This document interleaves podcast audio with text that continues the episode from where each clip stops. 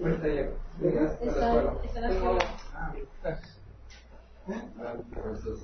¿Y Ángel? ¿Y Ángel? ¿Vale? Ahí viene. Ah.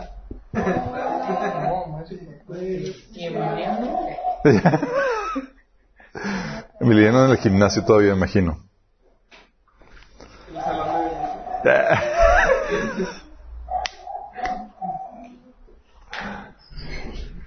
Ahora sí ya empezamos temprano.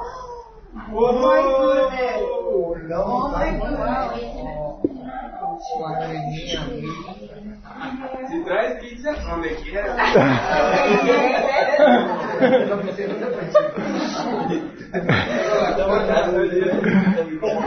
¿Qué, qué bendición, chicos.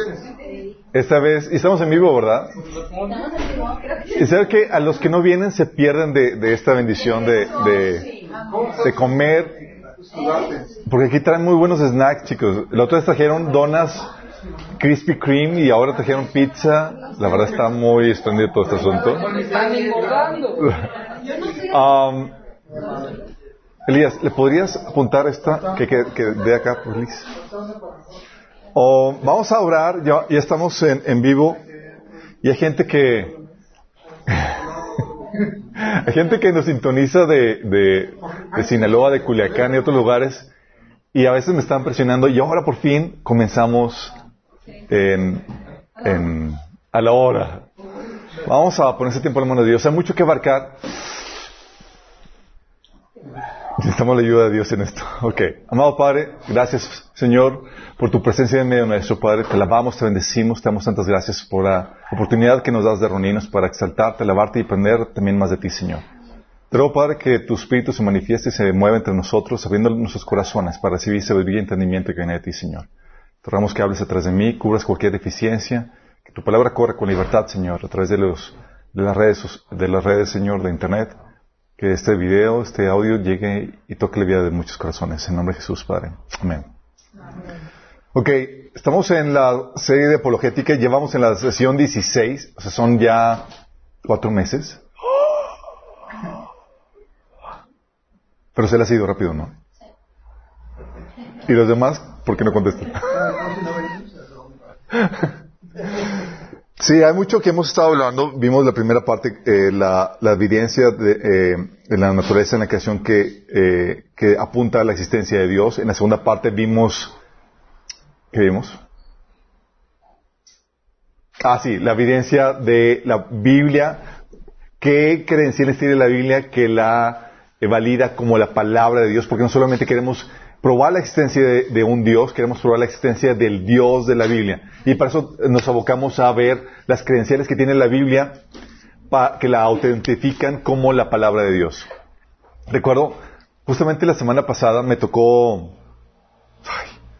me tocó eh, una reunión con amigos de la infancia y pues aquí uno tiene la, la, el taller de apologética algo fresco y pues aproveché, ¿no? Pues porque venían algunos ahí incrédulos agnósticos y demás. Y me dice, y le platiqué acerca, estaba platicando a uno de que, oye, es que los, eh, hay evidencia que el universo tuvo un comienzo y demás. Entonces, pues obviamente, de la nada no puede venir algo, algo tuvo que haberlo hecho.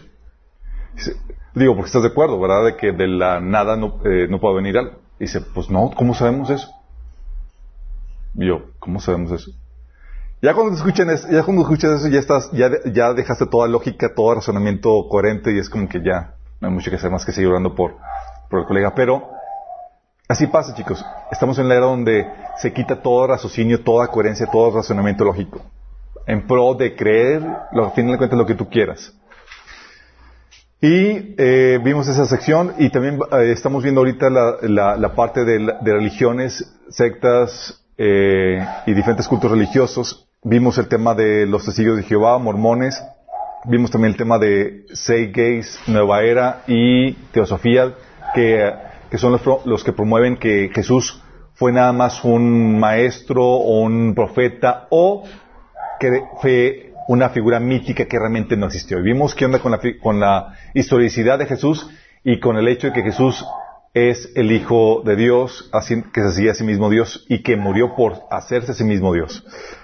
Vimos todo eso y ahorita vamos a entrar a uno de las de los más eh, temas más complejos o más largos. Es- vamos a ver el tema de la Iglesia Católica. Um, de aquí, ¿quién tiene trasfondo católico aparte de yo y Trasfondo católico.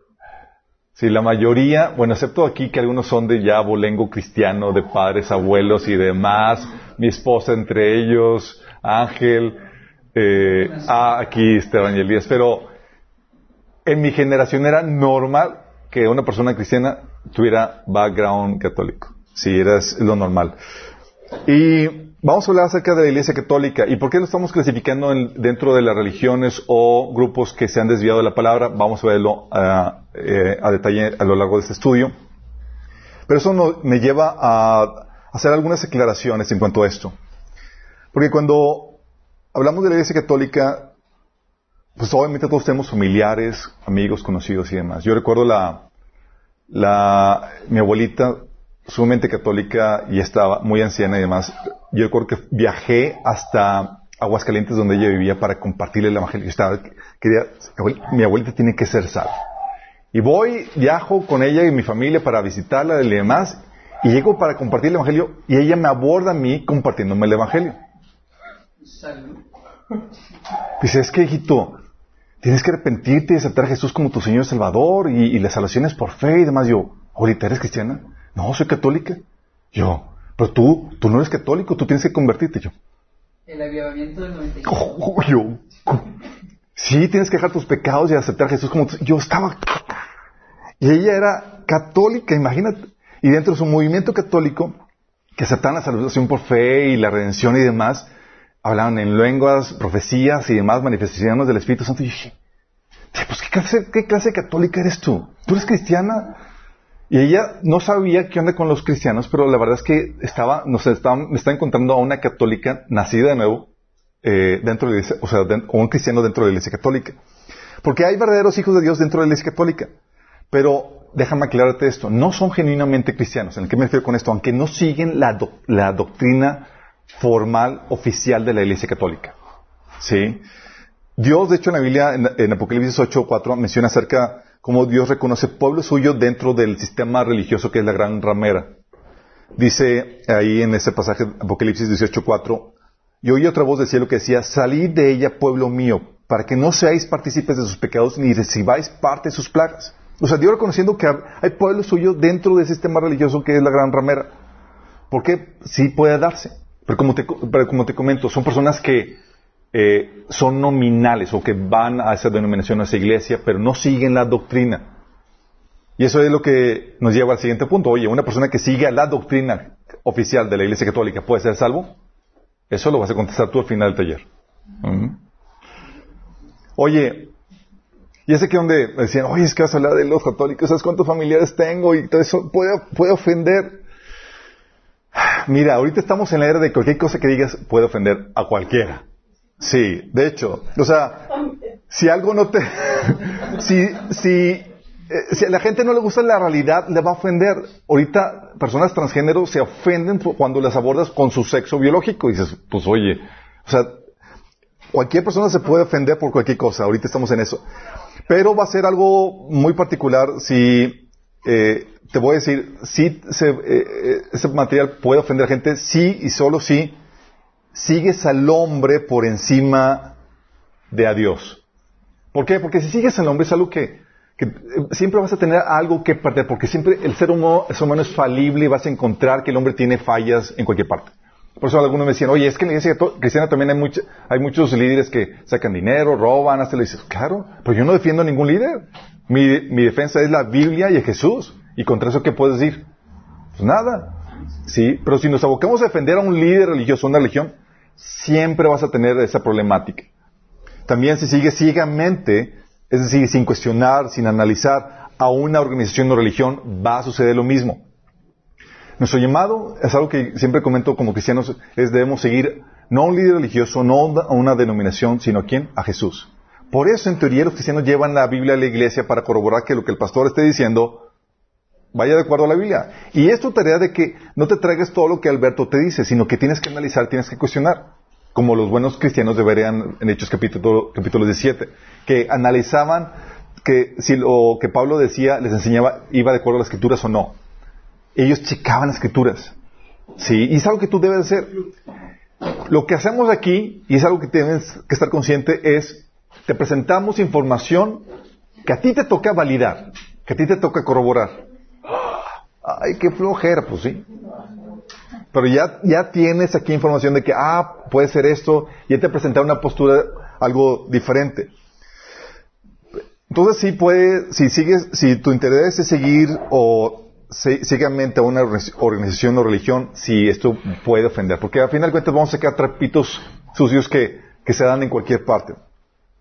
También, pero si tu compromiso y tu devoción es solo para Jesús, por encima de todo, no saldrás ofendido de esto, vas a salir informado y enterado de muchas cosas. Dice Juan 8:47, fíjate lo que dice. Jesús le dijo a la gente, a sus oyentes, Él es, eh, el que es de Dios, escucha lo que Dios dice. ¿El que es de Dios escucha qué, chicos? Dice, pero ustedes no escuchan porque no son de Dios. Qué fuerte, ¿no? O sea, Jesús diciendo a la gente, ustedes no me escuchan o no me hacen caso de lo que digo porque simplemente no son de Dios. Imagínate decir eso a tu audiencia, de Jesús diciendo, ustedes no me escuchan porque no son de Dios. Si hablamos a alguien de que ofendía, era Jesús que hablaba sin pelos en la lengua.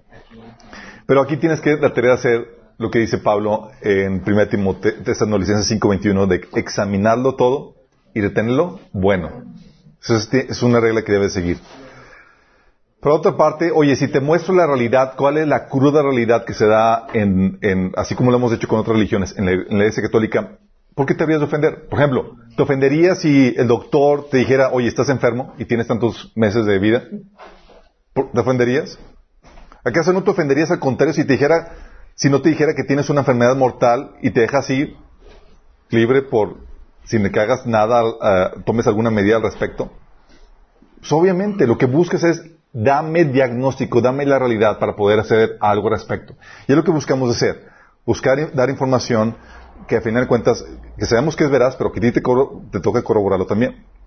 A final de cuentas, chicos, la mayoría de las personas católicas,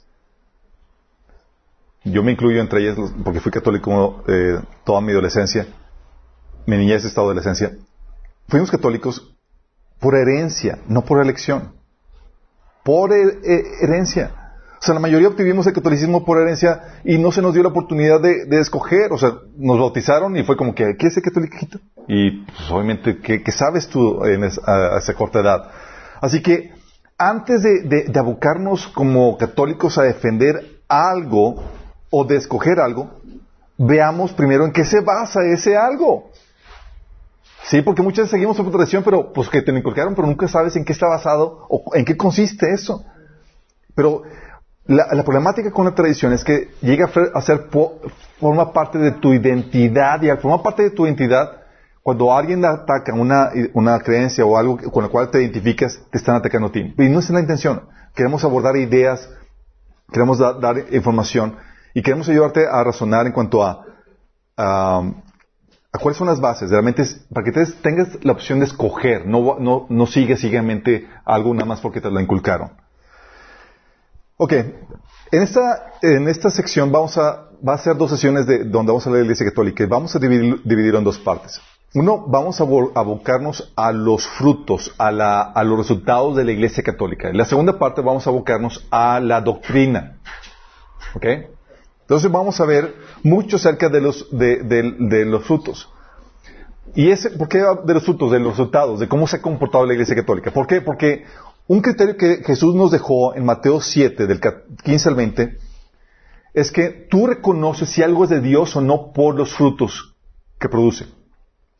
Dice Mateo 7, del 15 al 20, cuídense de los falsos profetas. Fíjate, cuídense de los falsos profetas. Es una advertencia de Jesús. Te da esta advertencia y dices, oye, pues, ¿cómo me cuido? Dice, vienen a ustedes disfrazados de ovejas, pero por dentro son lobos feroces. Ok, se me presenta alguien a mí y se ve bueno, parece oveja. ¿Cómo sé que es un lobo feroz? Lobo feroz. Dice, por sus frutos los conocerán. Ah, los frutos. Fíjate. ¿Qué te está diciendo? Frutos. Dice, ¿acaso se recogen uvas de los espinos o higos de los cardos?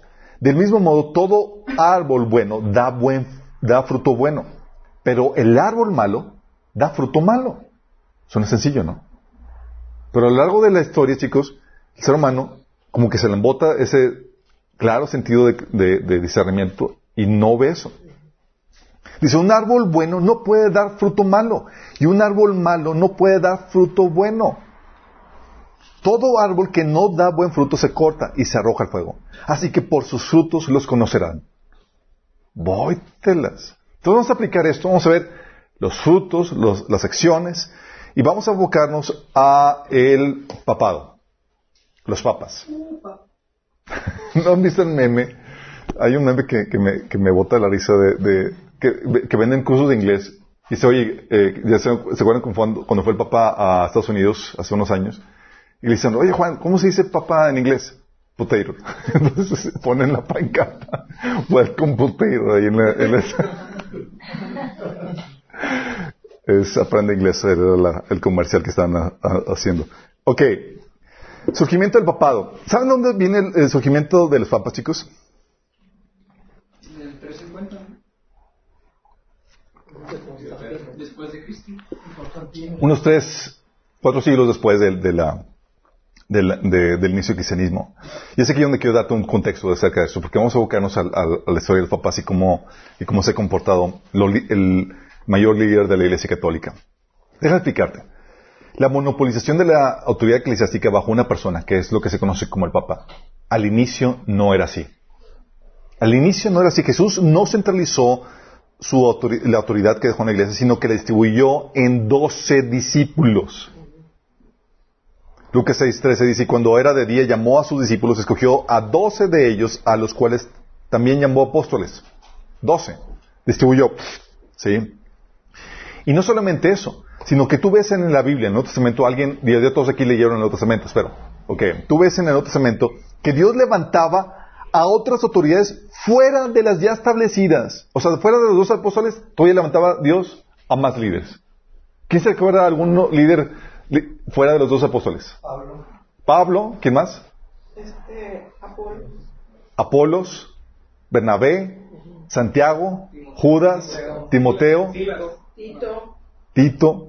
Dios levantaba. De hecho, Gálatas 1.1 decía, Pablo, apóstol, no por investidura ni mediación humana, sino por Jesucristo y por Dios Padre que lo levantó entre los muertos.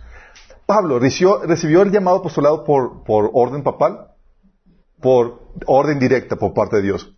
Porque Dios sigue levantando fuera de los apóstoles por ordenación directa del Señor. Dice en Gálatas 2, del 7 al 8, al contrario. Porque Pablo fue con los apóstoles, con las figuras de autoridad a visitar en Jerusalén. Dice, al contrario, reconocieron en mí que se, había eh, que se me había encomendado predicar el Evangelio a los gentiles de la misma manera que se le había encomendado Pedro predicar a los judíos. El mismo Dios que facultó a Pedro como apóstol de los judíos, me facultó también a mí como apóstol de los gentiles. Entonces había, incluso se estuvieron en el mercado y decían, es que reconocieron que Dios me había llamado como apóstol para los gentiles. Y fue la, iglesia, la, principal iglesia que creció. Y, ellos sabían, chicos, que la, que la autoridad que tenían estaba limitada como apóstoles. O sea, sabían que no eran apóstoles de todos. O sea, no se metían contigo, ah, yo soy tu apóstol. Sino que se, se limitaba. Decía 1 Corintios 9 del 1 al 2. ¿Qué tal que dice Pablo con respecto a la iglesia de Corintios? Dice, no soy apóstol, no soy libre, no he visto a Jesús el Señor nuestro, no, sois vuestro, vosotros mi, eh, mi obra en el Señor. Si para otros no soy apóstol, para vosotros ciertamente lo soy, porque el sello de mi apostolado sois vosotros en el Señor. Decía, no seré apóstol para todos, pero para ustedes, pues son, porque son fruto de mi obra. ¿Sí estaba viendo cómo estaba limitando la autoridad? Él reconocía que su, autoridad dentro de la iglesia estaba limitado a un segmento que era eh, la fuente de su trabajo. 1 Corintios 4, del 15 al 16, dice Pablo, fíjate, escucha. Pues aunque tuvieras diez mil maestros que les enseñaran acerca de Cristo, tienen un solo Padre espiritual. ¿Quién? ¿El Papa? Dice, pues me convertí en su Padre, en Cristo Jesús, cuando les prediqué la buena noticia. Así que les ruego que me imiten. Aquí diciendo Pablo que el padre espiritual de ellos era Pablo mismo y no estaba adjudicando la autoridad a ninguna otra persona. Y entre ellos, entre los diferentes líderes de la iglesia, se respetaban los límites de autoridad que Dios había establecido para cada uno. Romanos 15 del 20 al 21 dice Pablo, perdón, en efecto, mi propósito ha sido predicar el Evangelio de, donde Cristo no sea conocido para no edificar sobre fundamento ajeno. O sea, Pablo iba a donde no hubieran predicado para no trabajar sobre la obra que ya habían de otra persona. Dice, más bien, como está escrito, los que nunca habían recibido noticia de él lo verán y entenderán lo, los que nunca habían oído hablar de él. 2 Corintios perdón, eh, 10, del 13 al 14 dice, nosotros no nos actamos de cosas hechas fuera de nuestro campo de autoridad. Nos, acta, nos actaremos solo de lo que haya sucedido dentro de los límites del trabajo que Dios nos ha dado, los cuales incluyen nuestro trabajo con ustedes. Fíjate, habla, habla de los límites del trabajo que Dios les ha dado. No traspasamos esos límites cuando firmamos tener autoridad sobre ustedes, como si nunca hubiéramos ido a visitarlos pues fuimos los primeros en viajar a Corintio con la buena noticia de Cristo. Tampoco nos actamos ni nos atribuimos el mérito por, por, el trabajo que otro haya hecho. En cambio, esperamos que la fe de ustedes crezca a fin de que se extiendan los límites de nuestro trabajo entre ustedes. Entonces podremos ir a predicar la buena noticia a otros lugares más allá de ustedes, donde ningún otro esté trabajando. Así nadie pensará que nos afectamos de trabajar en el territorio de otro. E incluso se dividían el territorio, chicos. Es como que le dice Corintios, ¿de quién era? De Pablo. Sí. Y a pesar de que había divisiones donde respetaban los territorios, de que, oye, Pablo ya, eh, dirige la iglesia de Corintios, de Éfeso, Pedro la de Jerusalén y demás, aún así había unidad en el cuerpo y los apóstoles fomentaban esa unidad.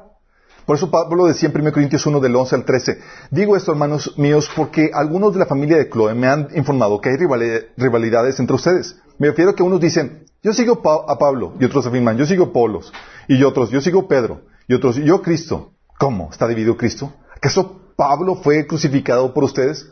¿O es que fueron bautizados en el nombre de Pablo? O sea, Pablo estaba regañando las divisiones que, es que yo soy de tal, de tal, eh, somos uno. Porque aunque hay diferentes líderes, aunque Dios distribuyó la autoridad de la iglesia entre diferentes líderes, todos somos parte de un mismo cuerpo y no podemos hacer divisiones. Sí. Y esta distribución de poder se mantuvo así, chicos, durante los primeros siglos. Pero ¿qué crees? Poco a poco, poco a poco empezó a surgir la monopolización. Todo comenzó, históricamente estos son los, inicios de la monopolización de la autoridad eclesiástica. Empezamos con Aniceto, Aniceto fue obispo de Roma que trató de influir en Policarpio, obispo de Esmirna, para que cambiara la fecha en la que se celebraba la, Semana Santa. Pero Policarpio se negó a ceder, porque sabían que eran autoridades diferentes y no tenía una autoridad sobre otro. Pero ahí ves el primer intento de, Aniceto, del obispo de Roma, por querer, controlar a otros obispos. Tienes a Víctor I, que amenazó con excomulgar a las iglesias de Oriente por cuanto celebraban el día de la Pascua el 14 de Nisan. Polícrates, obispo de Éfeso, contestó que no tenía las amenazas de Víctor y afirmó que su autoridad era independiente, así de punto. O sea, ya empezaba a haber conflictos de autoridad, chicos. Irineo de León, aun cuando era obispo occidental, simpatizaba con el criterio occidental acerca de la celebración de la Semana Santa. O sea, eh, o sea guardando el día de la semana y no del, mes. Y reprendió a Víctor por, por haberse intentado imponer en las iglesias orientales. O sea, estaba ya viendo una guerra de, poder ahí, eh, pero empezaba a surgir apenas eso. Calixto I, del 200, 208 eh, al 223, fue el primero, el primer obispo en basar sus pretensiones en Mateo 16, 18, sobre esta roca edificaré mi iglesia. Fue el primero. Estamos hablando tres siglos después. Tertuliano de, Cartago lo llamó usurpador al hablar como si fuese obispo de obispos. ¿Te das cuenta del conflicto que había? Así que ya como que uno, eh, yo soy acá, eh, y entre los obispos se ponían en, orden. Estaban uno, de los 253 al 257, objetó ciertas prácticas bautismales de, de las iglesias al norte de África. Cipriano, obispo de Cartago, sostuvo que cada obispo era supremo en su diócesis y se negó a ceder ante Esteban. Sin embargo, crecía el sentimiento de que Roma, como ciudad capital, debería ser cabeza de la iglesia así como lo era del imperio. Apenas empezaba a crecer ese sentimiento. Silvestre I, del 314 al 335, era obispo de Roma cuando bajo Constantino, Constantino, perdón. El cristianismo prácticamente fue hecho religión del Estado eh, del Imperio Romano. La Iglesia inmediatamente llegó a ser una institución de gran importancia en la política mundial. Aquí es donde la Iglesia se mezcló, el poder eclesiástico se mezcló con el poder político. Constantino se consideraba a sí mismo la cabeza de la Iglesia. Digo, a lo mejor sería conveniente acotar que todos estos personajes que tú estás hablando se les llamaron los padres de la iglesia. Porque fueron la primera generación después de los discípulos. Fueron de las primeras, no fueron la primera. Así estamos dando. Fueron la primera generación. Así es. Y todos ellos fueron descendientes de las enseñanzas de los primeros apóstoles. Y es cuando comienza a... A ver ese, esa descomposición en cuestión de autoridad. Entonces Constantino se consideraba a sí mismo cabeza de la iglesia y convocó, él fue el que convocó el concilio de Nicea en el 325 y de hecho fue quien lo presidió. Imagínate Constantino, el emperador. Este concilio dio a los obispos de Alejandría y de Antioquía plena jurisdicción sobre sus propias provincias. O sea, reconocían la jurisdicción de los obispos de Alejandría y Antioquía, ah, así como el obispo romano sobre la suya, pero sin la menor indicación de que aquellos estuvieran sujetos a Roma. ¿Te das cuenta cómo estaba distribuido la, autoridad en la iglesia? Julio I, del 337 al 352, eh, estuvo en el concilio de, Sárdica y compuesto de representantes occidentales solamente y no un concilio ecuménico. Él fue el primer, en este concilio fue el primer, el, primer concilio que se reconoció la autoridad del obispo de Roma, pero un concilio regional, no de todas las iglesias. Para final del siglo IV, teníamos que el poder de la iglesia o la autoridad de la iglesia estaba distribuido en cuatro patriarcas, lo que se llamaban patriarcas. O sea, las, iglesias y los obispos del cristianismo habían llegado, eh, habían, se distribuían en, cinco grandes centros, que era Roma, Constantinopla, Antioquía, Jerusalén y Alejandría, cuyos obispos habían llegado a ser llamados patriarcas, de igual autoridad entre sí, teniendo cada uno pleno dominio sobre su propia provincia. ¿Vamos? Pero estaban basados en las escrituras. Sí, eh, acuérdate que la, extorsión del, del, del, del, cristianismo fue poco, fue, no fue de la noche a la mañana. Pero aparte de otra cosa, perdón, es que también en Roma, la estructura política de Roma empezó a permearse en la estructura de la iglesia. Cuando empezaron a hacer sus dioses y todo eso, eso no es un concepto cristiano, sino que es una... Eso, de, hecho, lo vimos eso en el, en el taller de, eh, de escatología, vimos una historia de, eh, de, la, de, la, iglesia y vimos cómo después de Constantino vino un, emperador que quiso eh, retroceder el reconocimiento del cristianismo como religión oficial y el que le siguió lo hizo oficial y obligatorio al cristianismo. ¿Y qué haces con, la, cuando la gente o lo obligas a, a que se convierta. ¿Se puede, ¿Se puede lograr una conversión a la fuerza? No. La gente se convirtió porque, pues, por, por edicto real, pero no por convicción. Hubo un arrepentimiento, no, hubo una regeneración. Y tenías a personas no regeneradas que venían a formar parte de, la iglesia y con todas sus prácticas paganas. Pero eso ya lo vimos en ese taller. Entonces tenemos a, a eh, eh, después de eso, entonces a finales del siglo IV tenemos la distribución de la autoridad en cinco patriarcas. Luego tenemos Ciricio, del 385 al 398 después de Cristo, reclamó jurisdicción universal sobre toda la iglesia. Aquí tomamos el primero que reclama jurisdicción uh, universal. Pero, Ciricio, pero ¿qué creen? Desafortunadamente para él, en sus días, el 395, el imperio se dividió en dos imperios distintos, el del oriente y el del occidente. Mm. Esto hacía muy difícil para el obispo de Roma lograr que el Oriente reconociera su autoridad. Sabes que se, dividió la Iglesia Oriental y la, perdón, la Occidental. Los patriarcas de Antioquía, Jerusalén y Alejandría poco a poco reconocieron la supremacía de Constantinopla. Desde entonces en adelante, la lucha por el dominio del cristianismo fue entre Roma y Constantinopla. ¿Sale? Sixto III, de 432 al 440 después de Cristo, Eh, aquí, tienes que el imperio de Occidente ya se disolvía rápidamente bajo las incursiones de la inmigración bárbara que estaba invadiendo a Roma. Eh, en la turbación y preocupación de esos tiempos, Agustín escribió la, su obra monumental La ciudad de Dios, en la cual contemplaba un imperio cristiano universal. Ese libro tuvo gran influencia en crear una opinión pública favorable a una jerarquía universal de la Iglesia bajo una sola cabeza. Y esto favoreció las pretensiones de Roma, eventualmente. León.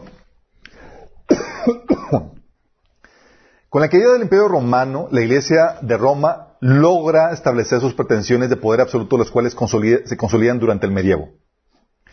Y León, este papa, este obispo, es el que es llamado por historiadores como el primer papa de la Iglesia católica.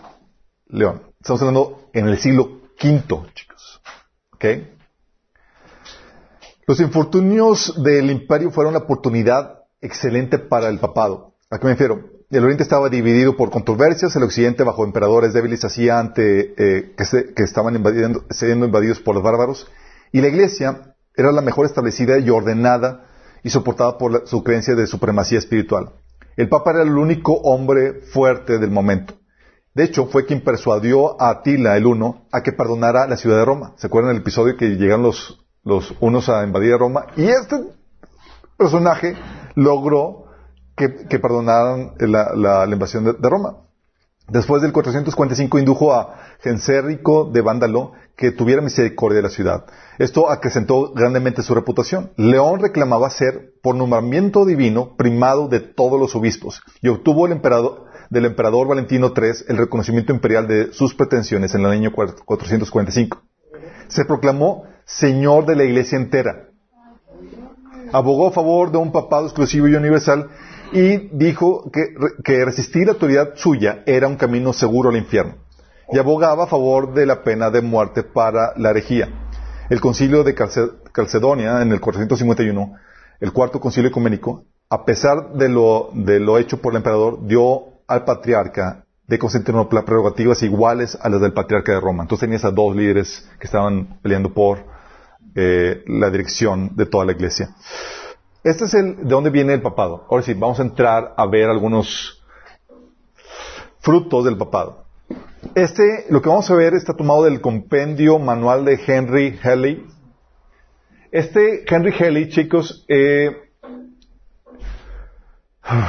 um, tienen que buscar, si quieren contar esto, tienen que, de, la historia de la Iglesia Católica, tienen que buscarla en, en los primeros, en las primeras versiones o primeras ediciones del, del- del manual.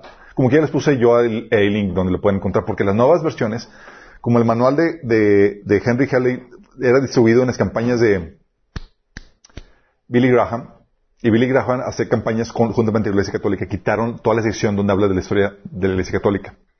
El- las versiones anteriores son las que tienen eso. Yo creo que aquí es importante notar que la, la Iglesia Católica dice que Pedro fue el primer papa, que en esta piedra.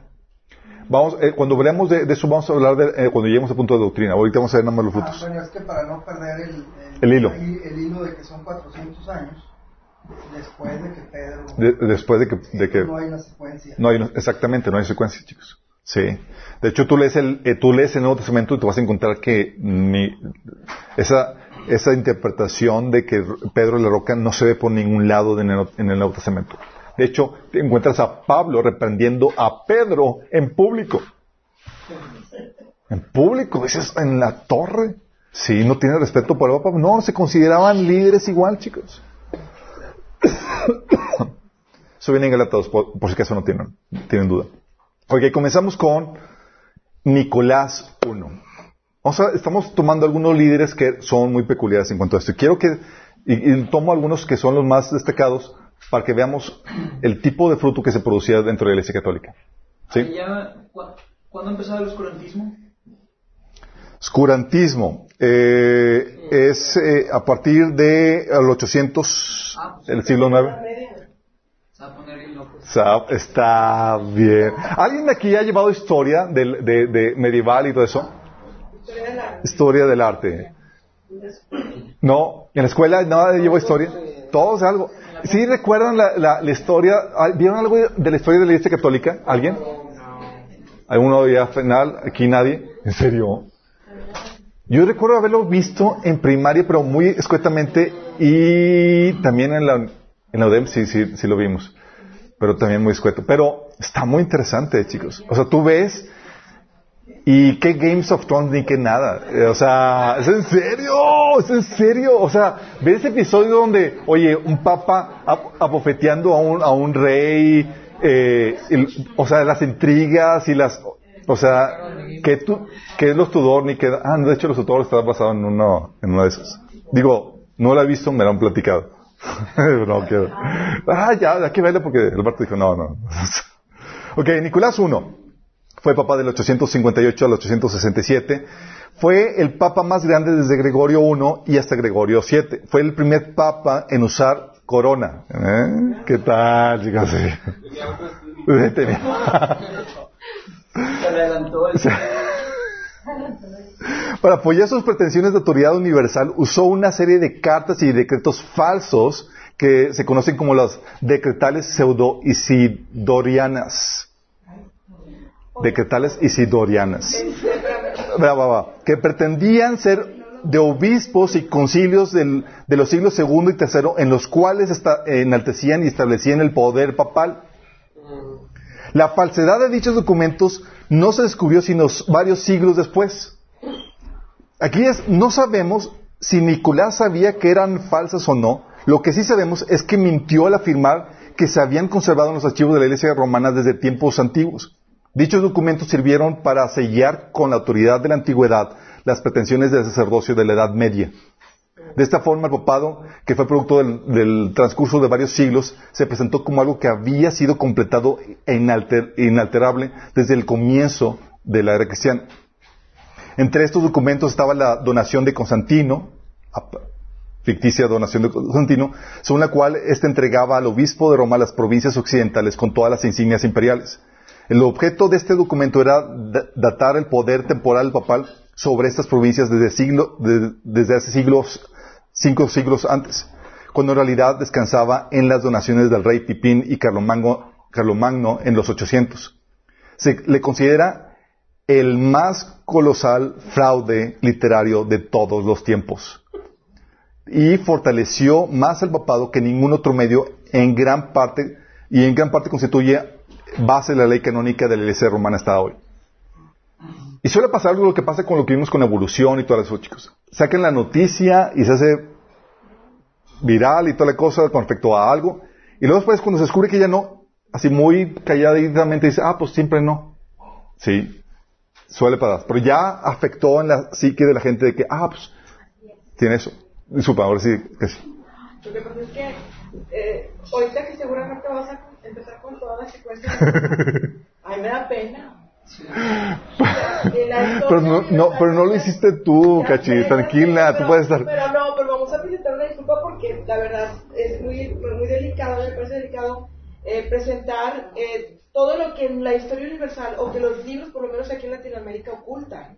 No, sí, hay mucho libro. Bueno, ahorita pone En por... educación, en lo- educación, tú sabes que en la, en la primaria y secundaria nunca se tocan asuntos de la reforma y nunca se tocan todas las depravaciones de los Medici, de todos, o sea, una cosa terrible y, y se mantiene la figura del papado como inmaculada cuando la misma historia presenta un- un- una realidad terrible. Vamos a ver, vamos, vamos a continuar. De hecho, quiero que vean esto. Entonces vamos, a- vamos viendo esto. Este es el, eh, eh, un, un personaje muy importante por esta, eh, esta fa- farsa que, que contribuyó a, a solida- a cimentar la, la autoridad universal del Papa. Tenemos después Adriano II, Juan eh, 8 y Marino 1, que fueron los 800, 867, 882, 84. Con estos papas, chicos, con estos tres papas, Adriano, Juan y Marino, comenzó la época más negra del papado, que fue del 870 al, a 1000 al 1050. Los historiadores llaman a estos 200 años, de Nicolás hasta Gregorio VII, la noche, la medianoche de las edades oscuras.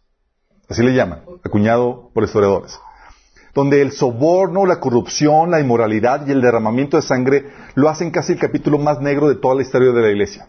Era Cuídate de la iglesia. Gregorio 3, digo Sergio 3, del 904 al 911, este personaje tenía una concubina que se llama Mar- Marosia. ¿Sí la ubican? ¿No? No, no la conocí. Ok. No la conocí. Ok. No sé si, no sé si lo escuchaste bien. Tenía como una concubina.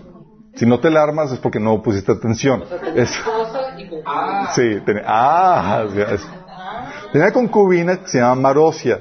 O sea, el problema no es el, no es el nombre, chicos, es la- el concepto de concubina. Ella, su madre, eh, ella y su madre Teo- Teodora y su hermana llenaron la silla papal de sus amantes e hijos bastardos e hicieron del palacio papal una cueva de ladrones. A este periodo de la historia se le conoce como el reinado de las rameras, del 904 al 963, o lo que también se le conoce como la pornocracia. Órale, chicos. Órale. Qué fuerte, ¿no? Juan 10, del 914 al 928, fue traído de Ravenna a Roma y hecho papa por Teodora, que fue una de las concubinas, que también tenía otro, también otros amantes, para facilitar la gratificación de sus pasiones. O sea, esta señora era la que... ¿Se acuerdan de Jezabel? Bueno, algo sí con esta chica. Juan X murió sofocado por Ma- Marosia, quien puso en el papado a uno de sus hijos. O sea, fue, fue muerto por la concubina. Lo mató por poner al hijo. Pa- Lo mató para poner al hijo. Está.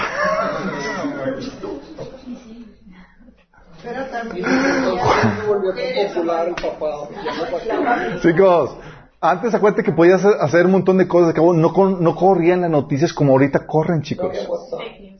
No, no había, o sea, tú podías salirte con la tuya sin graves problemas. O sea, nada más acuérdate de la historia de, de- de- Lutero. O sea, Lutero pensaba que el Papa era, el Vaticano era genial y, maravilloso y llega a visitarlo y se cuenta de, lo terrible que era. O sea, pero una persona que había estudiado eh, eh, el- teología en conventos y demás y no sabía cuál era- cómo era la dimensión que fue en persona porque las noticias casi no corrían.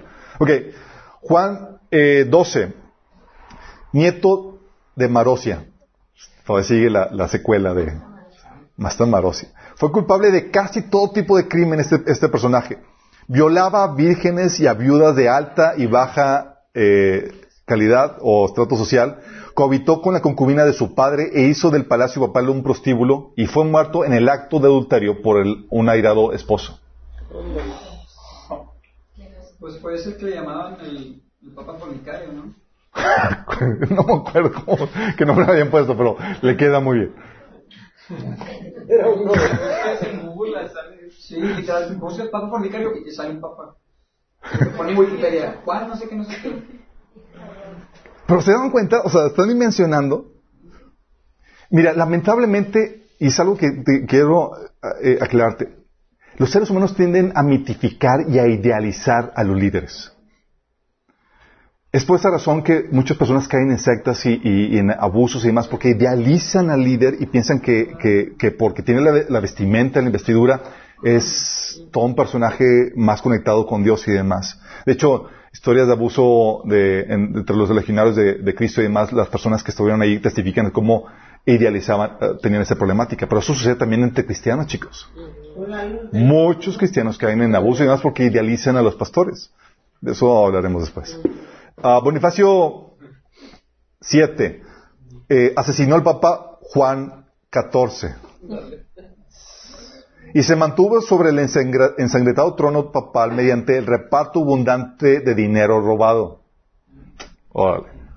El obispo de Orleans, refiriéndose a Juan eh, 12, Leo 17, Leo 8 y Bonifacio 7, les llamó monstruos de culpabilidad llenos de sangre e inmundicia, anticristos sentados en el templo de Dios. Heavy, ¿no? Heavy.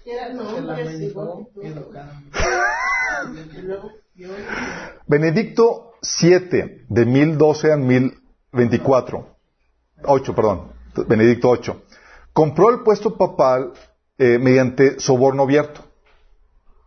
Interesó, subasta casi. Era subasta. De hecho, los puestos papales, por si acaso, en el- se subastaban, chicos, se vendían el mejor postor. Esto se este- este- esta subasta pública de puestos en la iglesia se le llamaba simonía, es decir, compra o venta de puestos eclesiásticos por dinero. ¿Te interesaba un puesto? Asegurar tu carrera y tu futuro. No bien necesidad de estudiar una carrera. Aquí pagabas una lana y qué mejor. Benedicto IX fue hecho papa siendo niño de 12 años. Sí, es en serio. Mediante, fue hecho eh, papa mediante, eh, siendo niño de 12 años, mediante convenio monetario con las poderosas familias reinantes en Roma. Un acuerdo entre familias, chicos. So, este personaje sobrepasó en maldad a Juan XII, cometía asesinatos y adulterios en pleno día, robaba a los peregrinos sobre las tumbas de los mártires, fue criminal horrendo a quien el pueblo arrojó de Roma, de tan terrible era- que era. Gregorio VI. Este personaje también compró el papado. Aquí en este, durante su gobierno había tres papas rivales. Benedicto, tres papas rivales, chicos, peleándose por poder. Benedicto IX, Gregorio VI y Silvestre III. Durante sus papados, Roma, en Roma pro- proliferaba el, ases- el asesinato a asesinos al- asalariados. Sí. Cualquier sicario. Eran, o sea, pagamos y asesinatos. Eh, entonces proliferaban los asesinos asalariados. También, en durante ese tiempo, los peregrinos eran abusados. Aún las iglesias se profanaba la sangre, había ahí muertes y demás. Imagínate, ¿verdad? Vamos a peregrinaje a la iglesia era, cuidado. Gregorio VII, también llamado Hildebrando, el 1073 a 1078, a 1085, durante su tiempo había tanta inmoralidad y simonía, o sea, compra de puestos eclesiásticos en la iglesia, que su objetivo, eh, principal objetivo fue reformar el clero, lo más que se pudiera. Este sí quiso hacer reformas. Para combatir su inmoralidad, insistió intensamente en el celibato. Chicos, por favor, no anden ahí teniendo sus que veres. Para combatir la simonía combatió el derecho del emperador de nombrar a dignatarios eclesiásticos, porque el emperador vendía los puestos y, los colocaba en la iglesia. Eh, entonces, eh, combatió el derecho del emperador de nombrar a dignatarios eclesiásticos. Es que prácticamente todo obispo y sacerdote había comprado su puesto, imagínense. Pues la iglesia era dueña de la mitad de las propiedades y tenía grandes rentas y el sacerdocio era un buen modo de vivir lujosamente, aún más que los reyes. Así que los reyes solían vender los puestos eclesiásticos al más alto postor, haciendo caso omiso de la idoneidad, de carácter o que tuviera el perfil necesario para cumplir el puesto. Eso llevó a Gregorio a una lucha acervada en contra de Enrique IV, emperador de Alemania. Aquí la iglesia manda y, el no, sigo poniendo las personas que... Entonces sobrevino la guerra y por fin Gregorio fue arrojado de Roma y murió en el exilio, pero logró independizar en gran manera el papado del poder de- imperial. Repetidamente se, se había llamado a sí mismo, ese papa, Señor de Reyes y de Príncipes. Y de hecho, hizo valer en muchos casos sus pretensiones. Inocencio III, de 1198 al 1216, el más poderoso de todos los papas, hasta ese momento, reclamó ser el vicario de Cristo, el vicario de Dios. ¿Sabemos qué significa vicario? O sea, Representante. él, él- él introdujo ese término. Él, él dijo ser el vicario de Cristo, vicario de Dios, o el supremo soberano de la iglesia y del mundo. O sea, no bastó la iglesia, del mundo entero. Él reclamaba tener el derecho, él reclamaba tener el derecho de, de poner a reyes y príncipes y que todas las cosas en la tierra, en el cielo y en el infierno estaban sujetas al vicario de Cristo. O sea, todo estaba sujeto a sus pies. Él llevó a la iglesia al dominio supremo del Estado, la autoridad más alta.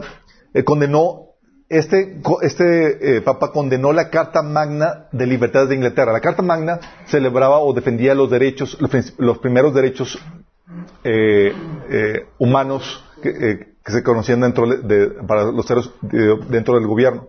Bueno, este papa condenó dicha carta que, que defendía los derechos humanos. Prohibió la lectura de la Biblia en el, idioma del pueblo.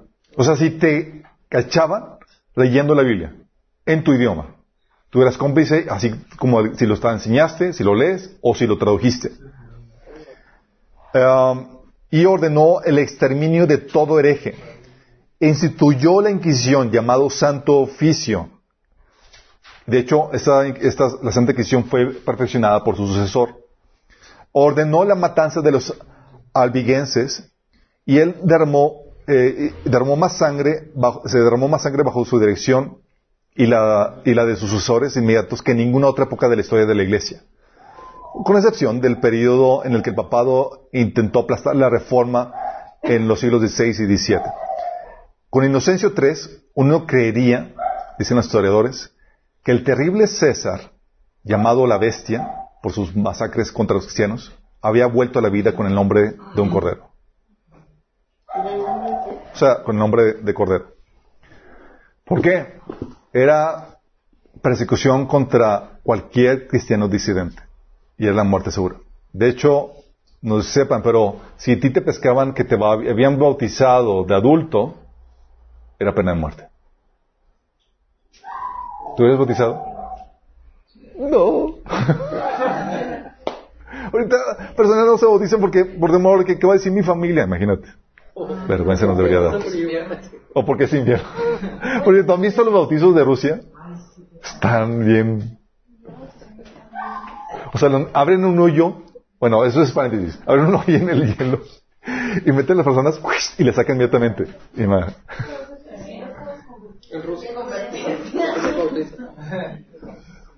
Ok.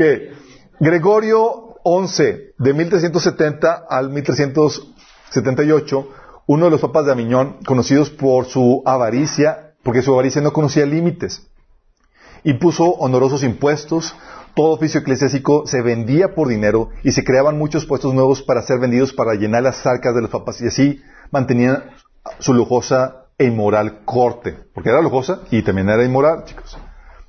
Frances- Francesco Petra- eh, Petrarca acusó a la residencia papal de violación, adulterio y toda forma de fornicación. En muchas parroquias la gente insistía en que los sacerdotes tuviesen concubinas. Fíjate, la gente del pueblo insistía, ¿en qué insistía? En que por favor tengan concubinas. Como medio de proteger el honor de sus propias familias y así no ser víctimas de violaciones y depravación de los papas y sacerdotes. Y ahora valoramos, eh, digo, la Biblia sí saben que ordena que los obispos sean que casados. Hay, hay sabiduría en, en la palabra, chicos. Sí. Bueno, aquí la gente de- o- le valía celibato, le daban una concubina para que viviera con él, para que dejara de andar violando, dejaran de andar violando gente, gente. Juan 23, del 1410 al 1415, llamado por otro, por algunos el criminal más depravado que jamás haya se- sentado en el trono papal, culpable casi de todo crimen. Récord. Y, "Ah, tú hiciste esto. Espérate. Hold my beer. no. Siendo cardenal, ca- digo, cardenal de Bolonia, 200 doncellas, monjas y mujeres casadas fueron víctimas de sus amores. Siendo papa, violaba a monjas y vírgenes. Vivió en adulterio con su cuñada, culpable de sodomía, homosexualismo y otros vicios sin nombre. Compró el papado y vendió cardenalatos a hijos de familias ricas y negaba abier- abiertamente la vida futura. Juan 23. Juan 23. La vida futura. O sea, la vida después de la, de la- de la física. Obviamente, para, estar- caer en ese tipo de, actos tenías que negar la, la- vida después de la, de la muerte. Digo, Nicolás.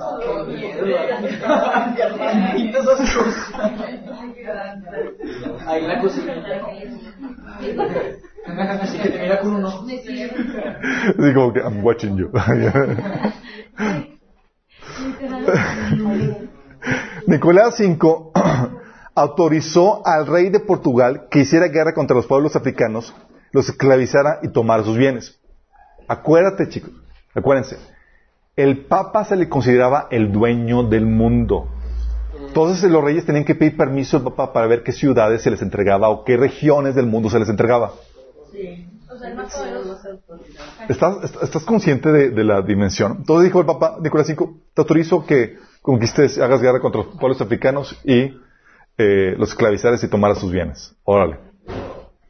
El Papa Pío II, del 1458 a 1464, tuvo, tuvo muchos hijos ilegítimos. Hablaba abiertamente de los métodos que usaba para seducir a las mujeres. Estimulaba a los jóvenes al desenfreno y aún ofrecía instruirles en ello. Casi, casi escribía el Kama Sutra medieval. El Kama Sutra papá. Que cantar de cantar de que no.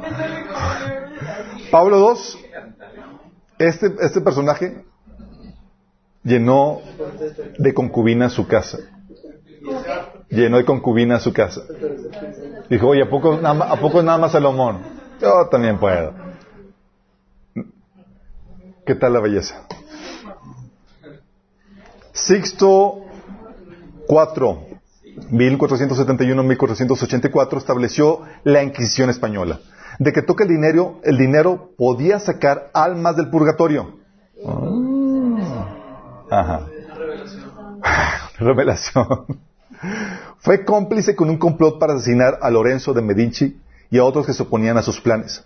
Usó del, usó del papado para enriquecerse a sí mismo y a sus familiares. Hizo cardenales a ocho sobrinos suyos, algunos de ellos apenas niños. En sus festejos lujosos y pródigos le hacía la competencia a los césares en riqueza y en pompa. Aspectos en los que él y sus parientes pronto sobrepasaron a las antiguas familias romanas de, de lo exagerado que era el asunto. Inocencio 8. Con diferentes mujeres casadas tuvo 16 hijos. Diferentes mujeres casadas. O sea, ya, ya estamos hablando de, vamos, de niveles. Concubinas, pues bueno, ya. Esto es casadas, tuvo 16 hijos. Multiplicó los puestos eclesiásticos y los vendió por, sus enormes, por enormes sumas de dinero. Decretó el exterminio de los valdeneses y envió un ejército contra ellos. Nombró inquisidor general de España al brutal Tomás de Torquemeda, Torquemeda y mandó que todos los gobernantes le entregaran los herejes. Permitió corridas de toros en la plaza de San Pedro.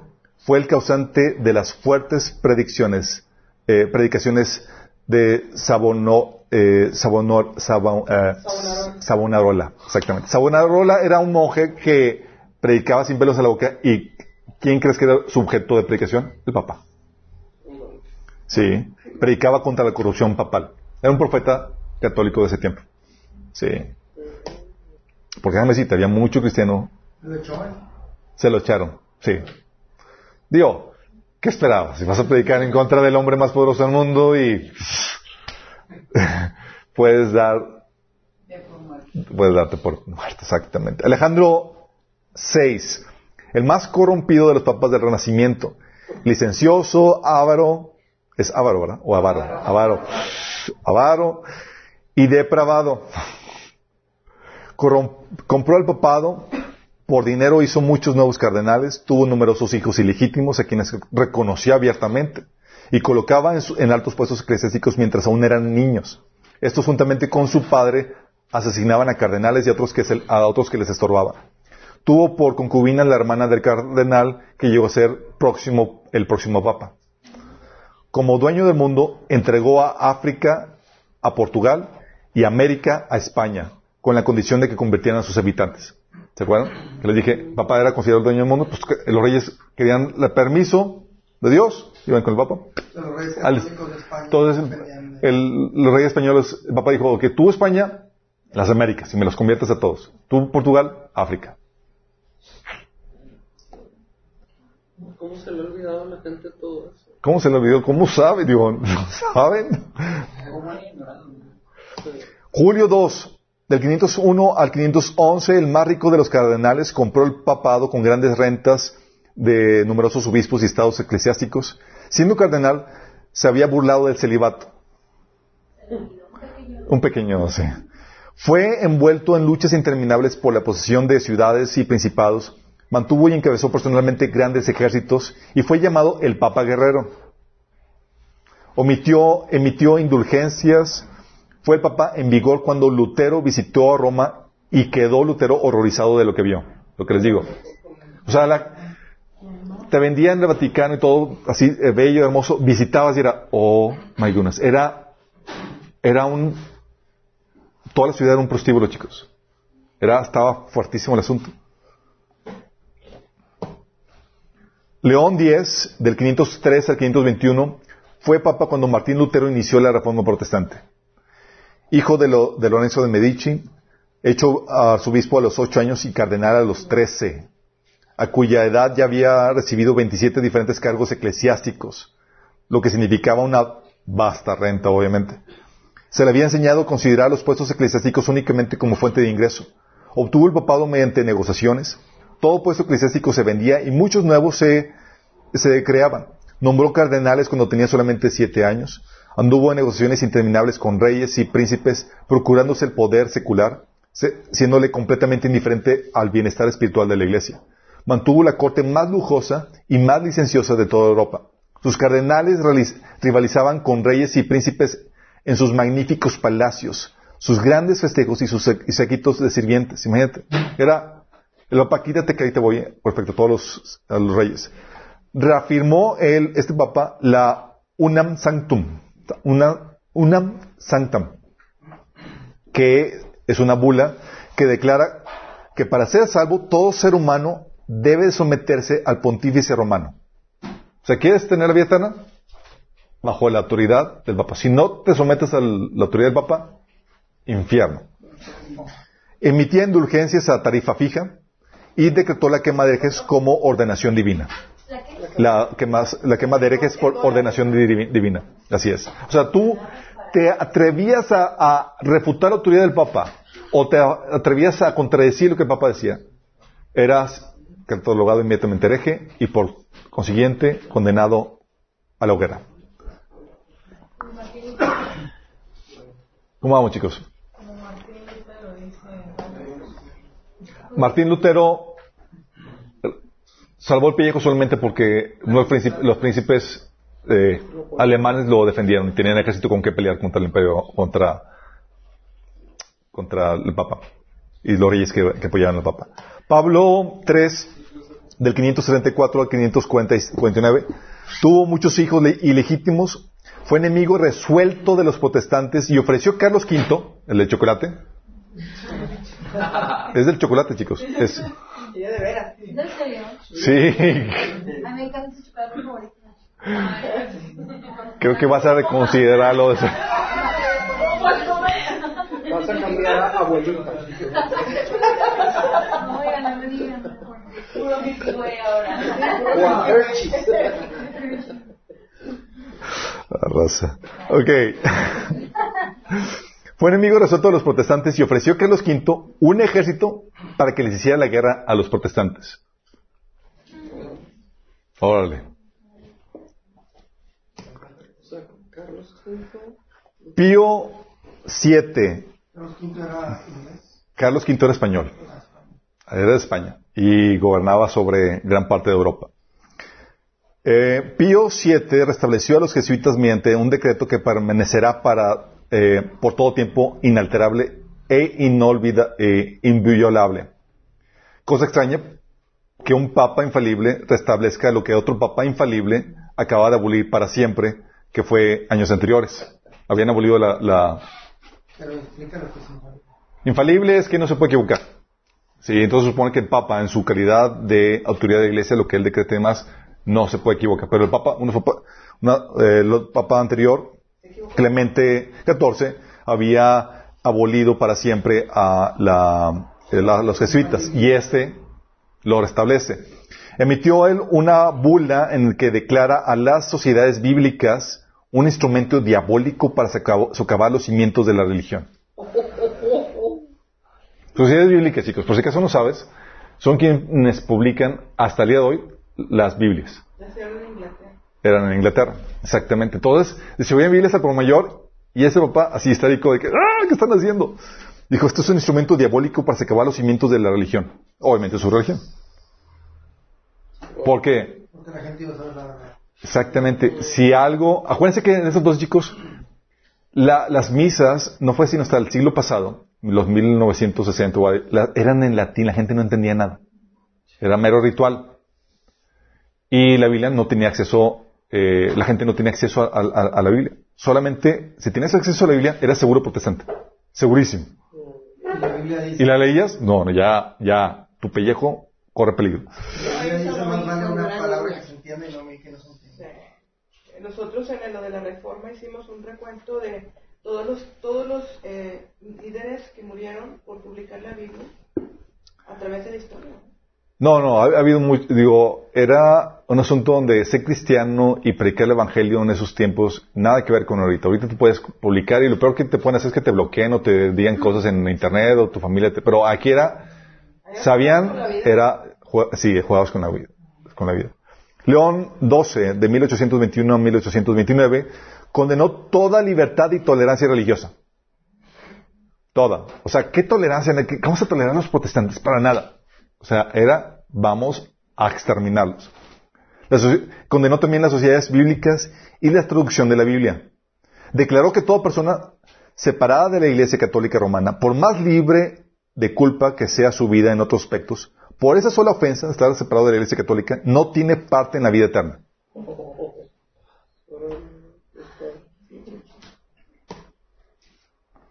Pío 8. Este papa denunció la libertad de conciencia y las sociedades bíblicas. ¿Se das cuenta cómo los papas se- eran antitéticos a las libertades más básicas de los seres humanos? Libertad de conciencia. Y a contradecir la Biblia. Que decía que la lea, la Biblia dice que la lea. ¿Por qué, por qué- por qué creen que, que- que se oponían a la traducción y a la enseñanza de la Biblia? Porque te lleva la libertad. Iba en contra de todo. Para que no haciendo mal. ¿Se acuerdan que vimos al inicio del taller cómo el enemigo, eh, el- los poderes espirituales controlan a la gente por, por- por el poder ideológico? Ok. El poder papal controlaba su autoridad y su dominio eh, con el poder ideológico, con las enseñanzas que tenía. Sí, con la ignorancia. Y, pero para poder controlar eso tenía que haber ignorancia. Entonces, si tú te atrevías a leer y demás, ibas a descubrir por ti mismo muchas cosas que estaban mal. Por ejemplo, unas cosas, típicas preguntas a, los que a los que tienen trasfondo católico, empezaron a leer la Biblia, la típica pregunta que envían, oye, ¿por qué dice aquí Timoteo que los obispos deben estar casados y los obispos no se casan? Es- empiezan las preguntas, ay, ¿cómo se está empezando a leer la Biblia? Sí, sí. es verdad. Ok, Pío 9. Durante su gobierno, la es- aquí ya empieza la primera fotografía. ya foto, chicos, ya foto. Ya por eso Nicaragua. Se parece un maestro. Cuidado. Pío 9, de 1846 a 1878, durante su gobierno la Iglesia eh, perdió los estados papales. Los papas- los esta- el Papa no solamente gobernaba sobre el Vaticano, tenía otros estados, chicos. Decretó la infalibilidad papal, este Papa, proclamó el derecho de suprimir la herejía mediante la fuerza, condenó la separación del Estado y la Iglesia, porque había siempre había hecho una mancuerna, y los protestantes salieron con la idea maravillosa de separación Estado-Iglesia. El Papa, no. Y mandó que todo verdadero católico obedezca a la cabeza de aquella iglesia antes que los gobern- gobernantes civiles. Denunció la libertad de conciencia, la libertad de culto, de palabra y de prensa. Así es, va con libertad. Decretó la Inmaculada Concepción y de- deificó a María. Él fue el que dijo que María había sido... Él fue. Él fue, y fue hasta hace tiempo. Estimula...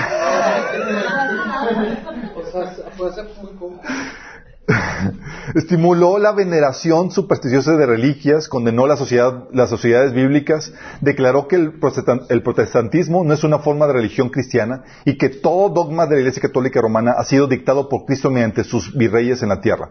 Ordenó a Maximiliano, el de México, y a su gobierno que la Iglesia Católica fuera la única y que se eliminara a los disidentes. Y Benito Juárez se lo echó. Sí, ¿no? Sí. León eh, 13, si ven la foto. Ok. Es muy chiquita, la única que, había. Él reclamaba, bueno, él estuvo del 1878 a 1903, reclamaba haber sido nombrado cabeza de todo gobernante y ocupar el lugar de Dios Todopoderoso en la tierra. Sasquatch. Insistía fabili- en- en la infalibilidad papal, llamó a los protestantes enemigos del nombre de Cristo, denunció el americanismo, llamó a la masonería fuente de todo mal, proclamaba como único medio de cooperación la sumisión absoluta al pontífice romano. O sea, querías... Ya llegaban mal, ¿verdad? Cuando llegaban Digo, ya llegaban fuera de la realidad. No, no, no, no. Es que era un proceso. Cachis, déjame decirte que hay muchos pastores con pretensiones papales. Y muchos cristianos lo siguen. O sea, es algo muy contagioso. Pero que decían los masones. La condenó. Que era fuente de toda maldad. Así es. Pío 10. Pero se me hace que le estaban afectando sus intereses. Pío X, de 903 al 914, denunció como enemigos de la cruz de Cristo a los caudillos o líderes de la Reforma que condenaban los abusos de la Iglesia Católica. Pero ya no eran promiscuos. Ay, sí. No, yo creo que ya. Siguen. Ah. Ya se cuidaban más. Es como parte, es como de los requisitos. No, no, no hemos hecho la investigación, hermanita. Digamos que ya se cuidaron un poquito. Ya no ya, ya, aquí. Ya. Así- sí, aquí ya, ya, ya hay cine, ya hay radio, ya. Ah, Pío XI, en 1929, reafirmó a la Iglesia Católica como única Iglesia de Cristo y declaró imposible la unión del cristianismo salvo mediante la sumisión a Roma. O sea, no hay ninguna forma en que te podamos unirnos si no es que te sometas a Roma. Puso Mussolini en el poder a cambio de ser la única religión oficial del Estado, este personaje. Lo mismo hizo con Alemania en 1933. Su respaldo a Hitler lo hizo ganar en las elecciones. Ante las reformas anticatólicas de España, le dio su apoyo a General Franco, quien a su vez estableció el monopolio católico en España y reprimió los grupos protestantes. O sea, hizo el, el trío de Alemania, España, Italia. Sí, un reclamo de General Eisenhower, a Franco por ese tema, eh, porque reclamó porque estaban persiguiendo a los protestantes. Franco respondió que si quería cambios respecto a los protestantes, tendría que forzarlos desde Roma. Porque ¿quién gobernaba?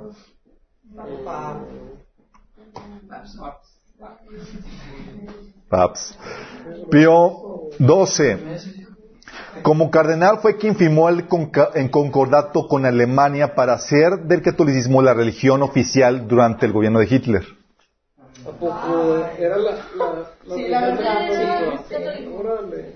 Eh, no, no dudo, pero era un asunto de poder, digo, sí. Definió el dogma de la asunción de la Virgen, guardó silencio durante el holocausto judío de Alemania, sospechosamente nunca eh, hizo ninguna protesta. Sus obispos apoyaron y participaron activamente en el gobierno de Hitler. Los obispos consideramos, eh, estoy citando, los obispos consideramos nuestro deber apoyar la cabeza del reino alemán por todos los medios que la iglesia tenga a su disposición. Debemos movilizar toda la fuerza espiritual y moral de la iglesia para fortalecer la confianza en el Führer. En Yugoslavia, su clero de la iglesia, con anuencia, participó a favor del famoso campo de concentración de Jasenovac y con la conversión forzada de miles de personas. Apoyó con documentos falsos a, a responsables nazis para que huyeran a Sudáfrica, Adolf Eichmann entre ellos. Como plan B, por si acaso Hitler perdía, ocultó a un grupo de judíos durante la guerra para así proclamar ante el mundo que había protegido a- de Hitler a los judíos. Fíjate qué, qué astucio, chicos. Sí, él, él definió la, eh, la asunción de la Virgen. La Asunción. Así es. El padre Alberto dijo que, que todo el tesoro del oro que se les quitó a los judíos, porque les quitaban el oro de los dientes cuando los mataban y todo, todo ese tesoro que fue, era enorme, se fue directo al Banco del Vaticano. No, me extraña. Ok, Pablo, Juan Pablo II. Si se acuerdan de él, todos somos de la generación de Juan Pablo II aquí, ¿no? Ya desde el anterior. Sí. anterior antes de él, ¿no? Le faltan varios. Faltan varios. No. Sí. Son 23. No, no, no, no, estoy sal- chicos, estoy saltando, no estoy nombrando todos los papas, tranquilos. No, no, no, no estamos. Ok, nos saltamos a Pablo, Juan, a Juan Pablo II, de que él estuvo en el poder de 1978, que fue cuando yo nací, al 2005. No bastante. este. 2005, chicos. Así que duró. Falta Juan 23 antes de eso. Hay- es- acuérdense que estoy sacando papas más. Oye, duró tres. tanto. Así es. Tanto. Sí, sí fue tanto. Es el que más duró. Ok. Juan Pablo II, chicos. Después ahí verifican, chicos. Ok. Orden. Ta, ta. Ok. Este papa, creo que estamos todos de acuerdo que fue de los papas más carismáticos que ha tenido la Iglesia Católica. Sin embargo, promovió y encubrió a los pedófilos y violadores de la Iglesia. A la mesa de trabajo del papa, del papa polaco, habían llegado durante años cientos de denuncias sobre las andanzas y desviaciones, por ejemplo, del sacerdote Maciel. El pontífice las despreció. Maciel era uno de sus preferidos, chicos. Maciel fue protegido por la iglesia para que no fuera juzgado y sentenciado por el gobierno, por ejemplo, durante este papado. Ok, estos son los papas. La iglesia católica, en la historia, es responsable de la muerte de millones de personas. Tenemos la Inquisición, chicos. Era la corte eclesiástica para descubrir y castigar a los herejes. Tú y yo somos herejes para la Iglesia Católica. Bajo ella, a todos se les exigía informar contra los herejes. Cualquier sospechoso podía ser tor- torturado sin saber el nombre de su acusador. El proceso era secreto. El inquisidor pronunciaba sentencia y la víctima era entregada a la autoridad civil para que la encarcelara de por vida o, fuera quemada. Los bienes de la víctima se confiscaban y se repartían 50-50 entre la iglesia y el Estado. En el periodo inmediatamente después de Inocencio III, la Inquisición hizo su obra más mortífera en el sur de Francia, aun cuando hizo grandes multitudes de víctimas en España, Italia, Alemania y los Países Bajos. Más tarde, la Inquisición fue el arma principal del intento papal por sofocar la reforma protestante. Se dice que en los 30 años de 1540 a 1570, no menos de 90.000 protestantes fueron muertos en la guerra de exterminio del Papa contra los valteneses. A los hombres se les descuartizaba, se les sacaban los ojos, se le enterraban agujas en los ojos, se le empalaban por el ano, a las mujeres por la vagina. No se respetó a ancianos ni niños. Monjes y sacerdotes dirigiendo con crueldad implacable y, seña- y saña brutal la obra de tortura y quemar vivos a hombres y mujeres inocentes y haciéndolo en el nombre de Cristo, por mandato directo del vicario de Cristo. La Inquisición es la cosa más infame de toda la historia. Fue inventada por los papas y usada por ellos durante 500 años para mantener su poder. Ninguno de los posteriores santos e infalibles papas ha dado excusa o satisfacción alguna por esta creación de la Inquisición. Esa es la Inquisición. Tenemos también los jesuitas. Fue la contestación de Roma a la asociación luterana, eh, fue la, eh, quienes estuvieron eh, trabajando en la Inquisición bajo la, dirección, la Inquisición estuvo trabajando bajo la dirección de los jesuitas, orden fundada por el español Ignacio de Loyola, 1900 1491 al 1556.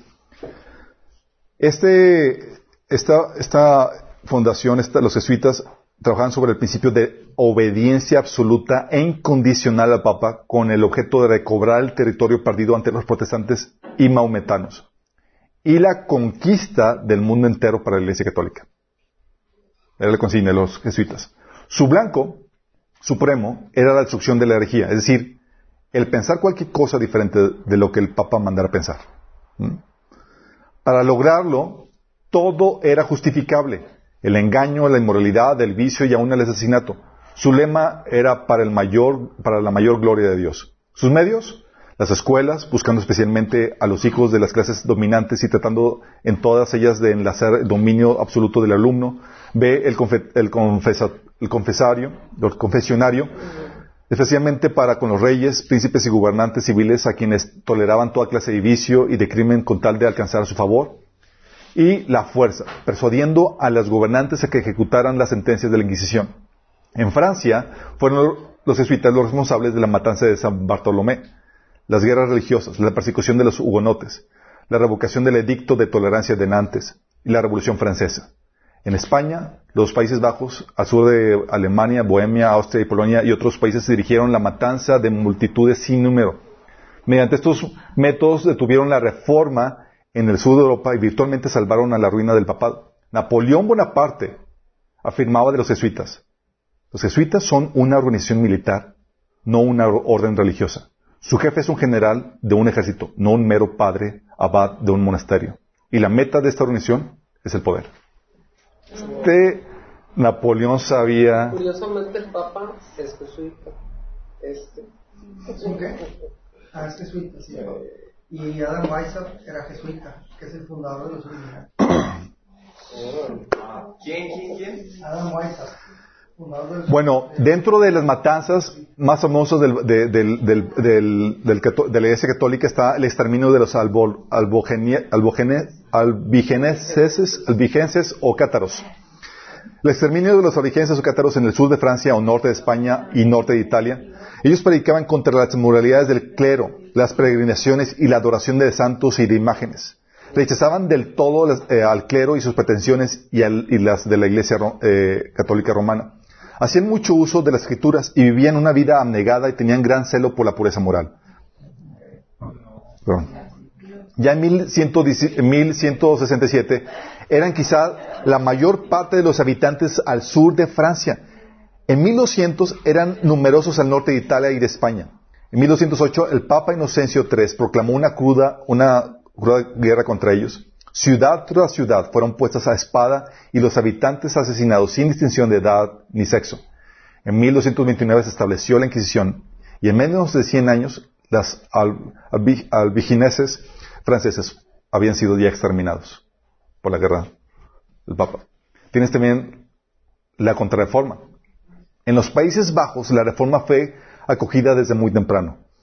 El luteranismo y luego el calvinismo y desde aún antes eran muy numerosos los anabaptistas, donde vienen los bautistas, chicos. De 1513 a 1531 se hicieron 25 diferentes traducciones de la Biblia al holandés, flamenco y francés, imagínense. Los Países Bajos eran parte de los do- dominios de Carlos V. En 1522 él estableció la Inquisición y mandó que se quemaran todos los escritos luteranos. En 1525 prohibió toda la, la reunión religiosa en que se leyera la Biblia. Chicos, ¿son estudio de la Biblia? Oh, no, que los quintos se van a enojar. Tal cual. En 1546 prohibió imprimir o poseer la Biblia, ya sea la Vulgata o cualquier traducción.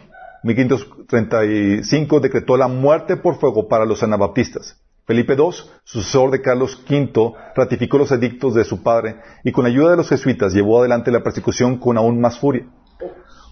Por una sola sentencia de la Inquisición, la población entera fue condenada a muerte y bajo Carlos V y Felipe II, más de 100.000 fueron masacrados con crueldad increíble. Algunos eran encadenados a una estaca cerca del fuego y asados lentamente hasta morir. Otros eran arrojados a mazmorras, azotados y torturados en el potro antes de ser quemados vivos. ¿Saben qué es el potro? Aquí en el obispado, en el obispado en los 90 hubo una exhibición de los instrumentos de tortura que, eh, que utilizaba la Inquisición.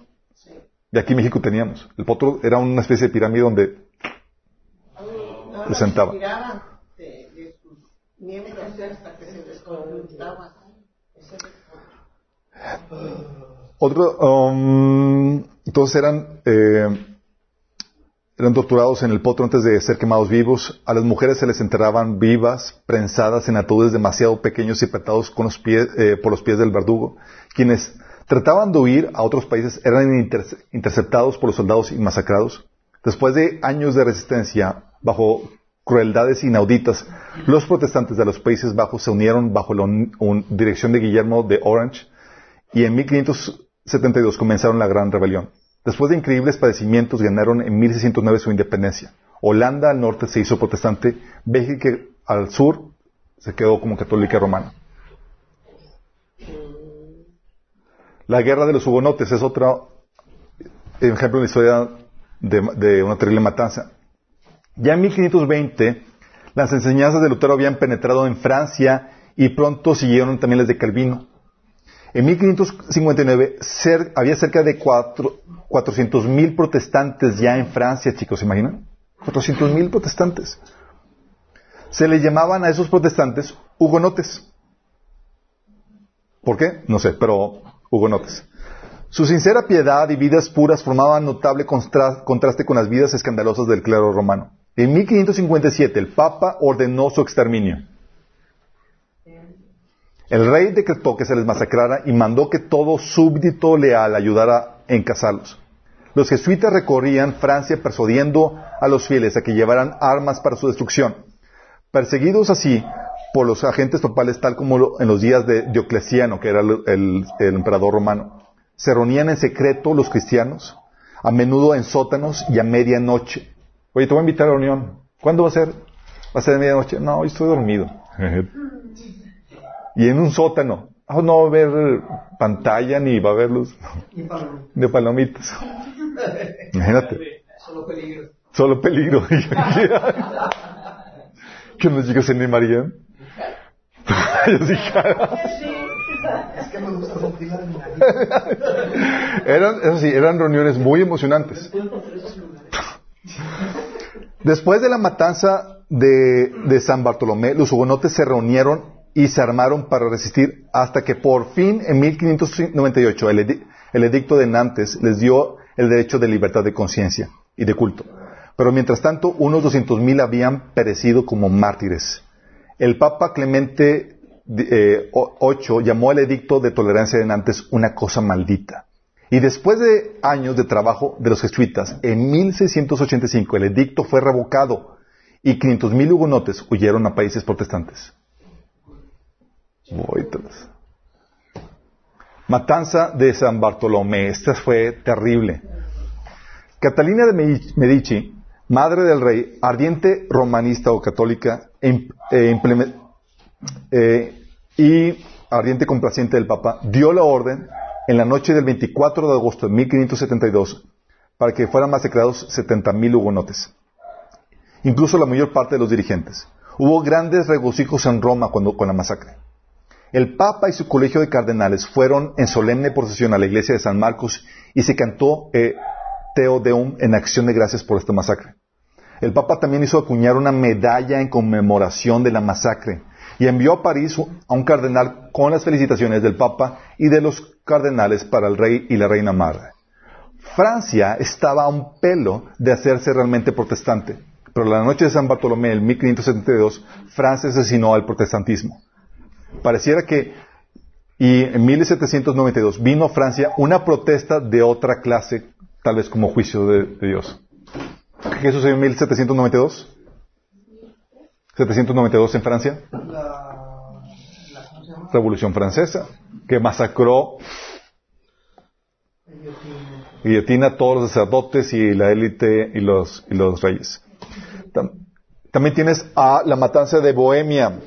En 1600, de los 4 millones de habitantes en Bohemia, el 80% era protestante. 80%.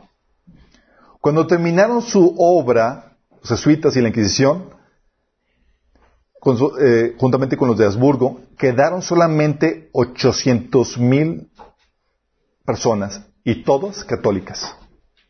O sea, mataron a todos los demás. Mataron a 3 millones 200 mil. Matanza de Austria, bueno, muchos huyeron también. Matanza de Austria y Hungría, más de la mitad de la población se había hecho protestante. Pero bajo los Habsburgo y los jesuitas, todos fueron muertos. Matanza de Polonia. A fines del siglo XVI parecía que el romanismo estaba a punto de desaparecer del todo, pero aquí también los jesuitas eh, mataron la reforma mediante la persecución. Matanza en Inglaterra. María la Sanguinaria, la, la antecesora de, de Elizabeth. ¿Han visto la película de Elizabeth? Tiene escenas que tienes que adelantarle, pero ¿Sí alguien la vio? Ah, mi me dijo que, le, que la viera. Eh, bueno, era María la Sanguinaria hizo un intento resuelto por restablecer el romanismo o el catolicismo dentro de Inglaterra y bajo ella padecieron el martirio muchos protestantes, entre ellos Latimer, Ridley y Cranmer. Ella prohibió la Biblia y estas fueron mo- removidas de las iglesias. La impresión de la Biblia fue parada y prohibida bajo pena penal, capital, perdón, pena capital. William Tyndale, ¿se acuerdan? William Tyndale, uno de los, los primeros traductores de la Biblia en inglés, fue ejecutado por traducir la Biblia en inglés. Bajo la reina Isabel I se permitió nuevamente la libertad y la iglesia anglicana se restableció en la forma que ha seguido hasta ahora. O más bien, hasta hace poco, porque ya ahorita. Matanza en España. En Historia de la Inquisición por Canon Loret- Lorente, quien fue secretario de la Inquisición en Madrid entre 1790 y- al 92, tuvo acceso a los archivos de, de los tribunales de la Inquisición y estimó que tan solo en España el número de condenados sobrepasó a los 3 millones, con 300.000 casos condenados a morir quemados. Más cristianos han muerto a mano de la Iglesia Católica que en manos de los emperadores romanos. El pasaje que viene en la Biblia de Apocalipsis 17, 6, vi a la mujer ebria de la sangre de los santos, de la, del- de la sangre de los mártires de Jesús, le queda a la perfección, a esa institución. La Iglesia todavía tiene dogmas que le permiten a un papa realizar esas horribles prácticas de persecución y tortura. La fachada y la estrategia ha cambiado, pero no sus metas y su actitud hacia los que se consideran sus enemigos, chicos. Seguimos en justo lo mismo.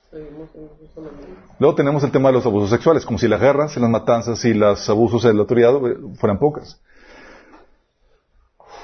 La Biblia, el tema de los abusos sexuales, la Biblia nos enseña que para los líderes de la, de la, de la, de la iglesia, ¿cuál es la ordenanza de los líderes de la iglesia? Dice, así es que, 1 Timoteo 3.2, así que el obispo debe ser intachable esposo de una sola mujer. ¿Su ordenanza para quién? Los obispos, líderes de la iglesia.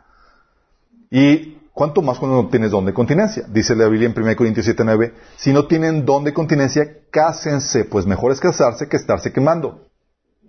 Sencillo, ¿no? Pero luego también dice la Biblia, en 1 Timoteo 4 del 1 al 3, pero el Espíritu dice claramente que en los próximos tiempos algunos apostatarán de la fe, escuchando a espíritus engañadores y a doctrinas de demonios. Por la hipocresía de mentirosos que teniendo que autorizar la conciencia, prohibirán casarse.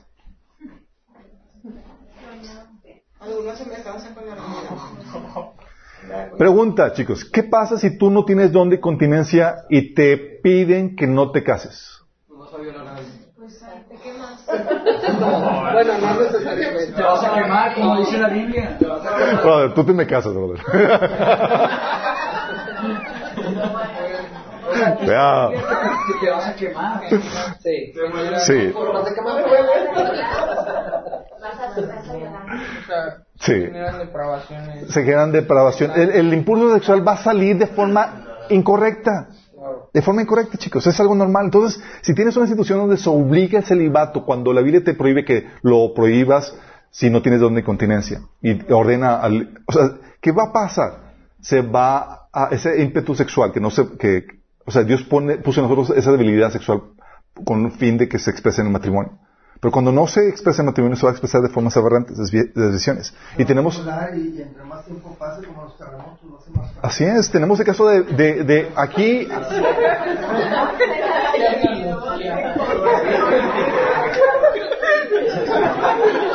Sí. Ok, chicos. Nos vamos a quedar. Eso pasó en, Chile. Los, los homosexuales vieron, vieron este, que al entrar a la Iglesia Católica como sacerdotes gozaban de muchos privilegios y podían seguir haciendo de las suyas. Entonces se empezó a crecer de- lleno de, sacerdotes homosexuales. Es una broncota. En Chile. Muchas partes. Ok, aquí tenemos casos. Aquí tenemos casos muy sonados. Tenemos el caso de Maciel y los legionarios de Cristo. Marcial Maciel y los legionarios de Cristo eh, es una congregación nacida en México que admite 175 casos de abuso sexual. 60 de su fundador. 60 Y se me hace- reconocidos. De los 33 sacerdotes responsabilizados, de los 33 responsabilizados. 14 habían sido abu- abusados, eh, habían sido víctimas de abuso sexual al interior de los legionarios. O sea, ellos habían sido abusados y luego terminaron abusando a los que siguen. La investigación... re- Acuérdense, los que ven talleres de sanidad emocional, las heridas hace que te repercutas y cuando tienes ahí contaminación amoníaca, se, hereda. La investigación revela que se dio un fenómeno de, de cadenas de abuso, pues una víctima de un legionario, eh, con el pasar de los años se convertía a su vez en abusador, repitiendo sobre otros el abuso que él mismo había padecido. Qué heavy, ¿verdad? Tienes casos, por ejemplo, de cardenal, cardenal australiano. Entonces, que cardenal es de los tops en la Iglesia Católica. El cardenal australiano George Pell eh, fue declarado culpable de abusar de dos niños del coro en Bologne en 1996. Era, uno de los católicos de más alto rango en Australia y anteriormente fue tesorero del Vaticano. Lo que lo significante fue eh, eh, lo que significa que fue ampliamente considerado como el tercer funcionario más poderoso de la Iglesia Católica en ese entonces. El cardenal estadounidense Theodore McCarrick, McCarrick, ex cardenal de Estados Unidos, fue destituido por reclamos de abuso solo justamente días y días antes de, del australiano, lo, lo que lo convirtió en la figura católica más importante que fue expulsada del sacerdocio en los tiempos modernos por sus abusos sexuales. El cardenal es el número uno de cada país, ¿verdad? Son de los, así es, eh, son los tops. Hay uno por país. También tienes que ha surgido reportajes e investigaciones. ¿Alguien vio la película de Spotlight? Spotlight. ¿Quién la vio? No la han visto. Véanla, véanla. En primera plana. La película Spotlight eh, narra la- la- el, el reportaje periodístico de Boston Globe, o sea, un, un periódico de, de- de Boston, que se llama eh, The Boston Globe, donde revelaba abusos generalizados de un total de 4.392 sacerdotes Solo en Estados Unidos. solo en Estados Unidos. Eh, y que fueron acusados de abuso sexual 10.667 menores entre 1950 y 2002. Eh, y eh, reportaron cómo la iglesia movían eh, a los sacerdotes pedófilos a lugares, ah, de un lugar a otro para, para- los iban cambiando. Había problemáticas, los cambiaban de lugar en vez de responsabilizarlos. Chicos, lo que lean los, los, de, de- de otros países, aquí, dalo por un hecho. Sí, nada más que aquí están colididos con, con, con gobierno. Tienes también otro, otros reportajes, otros informes que han salido, por ejemplo, un informe comisionado por la Iglesia del 2000 en el 2004, dijo que 4.000 sacerdotes católicos romanos en Estados Unidos habían enfrentado acusaciones de abuso sexual en los últimos 50 años. 4.000 en casos que involucraban a más de 10.000 niños, en su mayoría niños. También, sí, también un informe del 2009 encontró que el abuso sexual y psicológico era endémico. ¿Sabes qué es endémico? O sea, prácticamente total en la Iglesia Católica. En las escuelas, en las escuelas industriales y en los orfanatos administrados por los católicos en Irlanda durante la mayor parte del siglo XX. O sea, tú ibas orfanato de Irlanda católico También una investigación australiana de cinco años en el 2017 descubrió que decenas de miles de niños fueron abusados sexualmente en instituciones australianas durante décadas, incluidas iglesias, escuelas y clubes deportivos. También otro reportaje eh, descubrió que, un- eh, que el 40% de las monjas habían sido objeto de abusos sexuales, a menudo por sacerdotes y otras religiosas. Según un estudio independiente revelado por el diario St. Louis Post Dispatch, entre las denuncias privadas de monjas en los años 90 que fueron publicadas en un artículo de la portada de National Catholic Reporter en el 2001, una afirmaba que 29 monjas habían quedado embarazadas en una sola orden. Ibas a una orden católica y 29 embarazadas. Eh, de hecho, se sabe, se han encontrado en monasterios de monjas y demás, en el Mediterráneo, cientos de bebés, eh, eh, cuartos de bebés que eran de producto de los esqueletos de bebés, exactamente, esqueletos de bebés que eran producto de estos tipos de, relaciones ilícitas. También tenemos casos recientes. En agosto de 2018, un gran jurado de Pensilvania acusó a más de 300 clérigos en un informe que encontró, eh, por encontrar eh, que más de mil niños habían sido abusados. Sí. ¿Qué se hace? No se les juzga. ¿Y en Estados Unidos. También tienes el caso del arzobispo italiano Philip Wilson, que renunció en el 2018 después de ser condenado por ocultar el abuso sexual infantil realizado por otro sacerdote, colega suyo. Ya, che, ya no tiramos. En el 2018, un ex diplomático del Vaticano fue sentenciado a cinco años de prisión por delitos de pornografía infantil. En Chile, 34 obispos católicos romanos ofrecieron renuncia a raíz de un escándalo de encubrimiento sexual infantil. 34 renunciaron. También, no sé si se recuerdan la noticia que salió en el 2017 del- de la fiesta de drogas y orgías sexuales en el Vaticano. En el 2017. Fue un caso sonado porque autoridades irrumpieron en un departamento de una de las congregaciones de la curia romana donde descubrieron una orgía gay y drogas. Detuvieron al monseñor Luigi Capozzi, uno de los colaboradores del, cons- del Consejo Pontificio, Pontificio para los textos legislativos de la Santa Sede y quien desempeña como secretario del cardenal Francisco Casio Palmerio, considerado un aliado clave del Papa Francisco. Este personaje fue sometido a un proceso de desintoxicación y tuvo que pasar un periodo de retiro en un monasterio. Por el resto de su vida. Así es. También al menos 597 niños del coro de Ratisbona, no se escuchó en el caso, coro de Ratisbona, es el coro de niños más famoso de Alemania. Bueno, al menos 547 niños del coro fueron víctimas de abuso físico y sexual a lo largo de casi cinco décadas. El coro era dirigido por el hermano del Papa Benedicto. Y hay 49 sacerdotes y profesores implicados en los abusos. Esos son solamente unos ejemplos. Ok, después de esto, chicos. ¿Crees que es digno de confiar? Es decir, y aquí va la pregunta, para personas católicas. ¿Confiarías ciegamente para la salvación de tu alma en una iglesia que tiene en su historial líderes caracterizados por el fraude, la inmoralidad sexual, el robo, el soborno, el homicidio, el abuso de poder, la avaricia, la comercialización de fe, de instituir la tortura, de condenar la libertad de expresión, la lectura de la Biblia, de iniciar guerras y de eliminar cualquier grupo religioso disidente, así como de proteger a pedófilos y violadores? ¿Confiarías ciegamente en líderes caracterizados por eso? Ni ciegamente ni con Hacen lo mismo que hacen los musulmanes. Pregunta.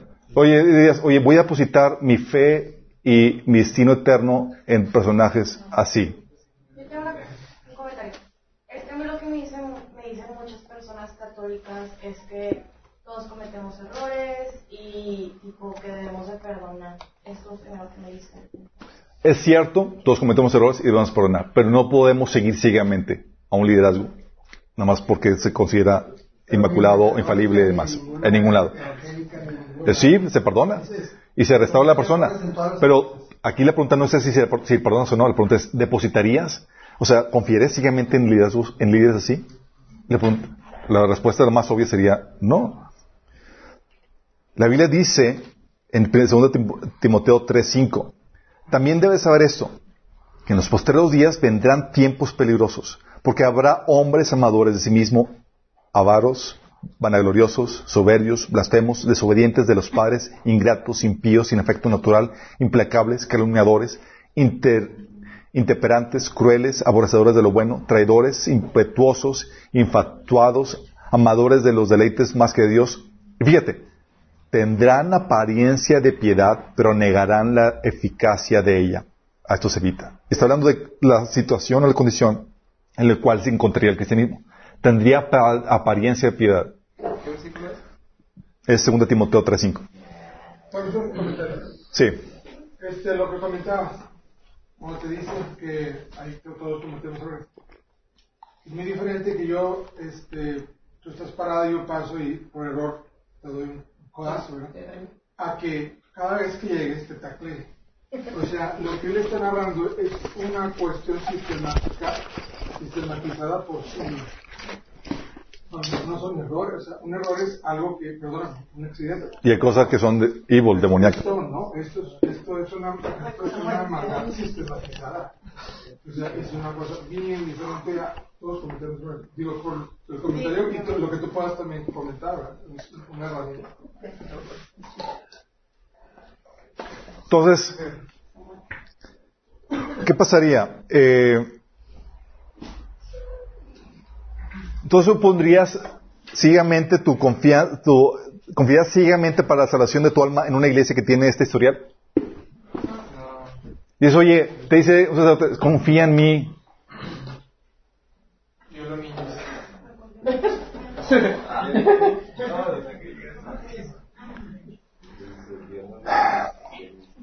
Dice la Biblia, chicos, un buen árbol no puede dar fruto, un árbol bueno no puede dar fruto malo.